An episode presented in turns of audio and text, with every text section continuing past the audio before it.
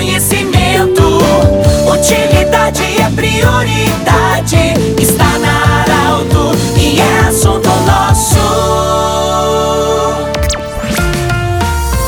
Sextas-feira, você sabe, o assunto nosso é a saúde. Hoje nós temos a honra e a alegria de acolher o Dr. Aloysio Berch, médico que no dia 2 de fevereiro completou 50 anos de medicina. Primeiramente, doutor, nossa gratidão por você estar conosco aqui no estúdio. Muito obrigado também pelo ser humano que você é, porque inclusive você é médico da, da nossa mamãe há tanto tempo, já médico da família também. Mas parabéns, como é ser médico há 50 anos na mesma comunidade como é a Monte Alverne? Bem-vindo.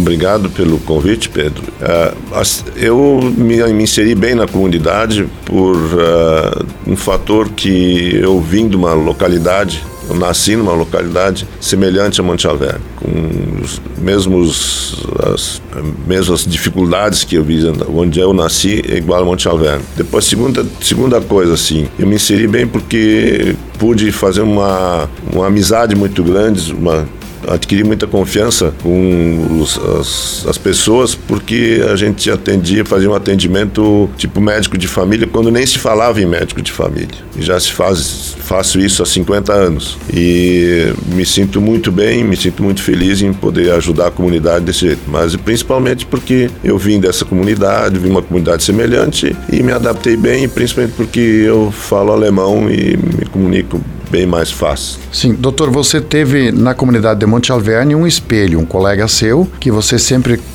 gosta de salientar que te ensinou muito. Quem é essa pessoa?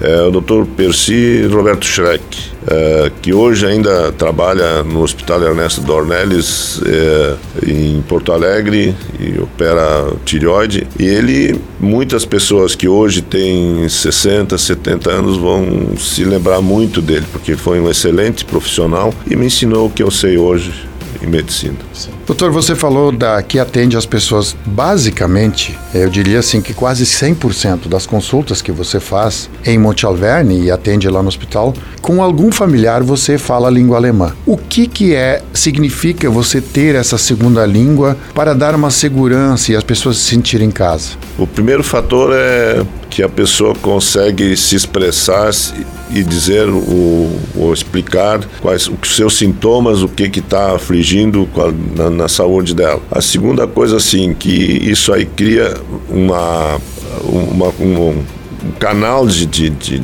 entre médico e paciente que é essencial. E depois, principalmente, também quando a gente explica o que, que a pessoa tem e o que, que a pessoa vai ter que fazer de tratamento, explicar a medicação, uh, como deve tomar, e isso aí facilita muito.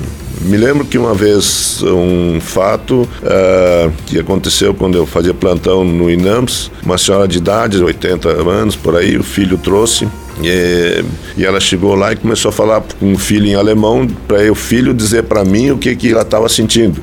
Então eu disse para ela, digo, não, tu kannst Deutsch, Frei. E ela disse, agora eu estou, em alemão diz, agora eu estou salva. Jetzt bin ich gerettet. Uhum. Jetzt kann ich auslegen, was ich verstehe. Quer dizer, eu agora estou salvo, posso falar o que, que eu sinto. É a primeira vez que eu encontrei. E ela teve lá um tempo falando e isso aí me satisfez muito. Né? Sim, na verdade foi um carimbo para você continuar fazendo isso.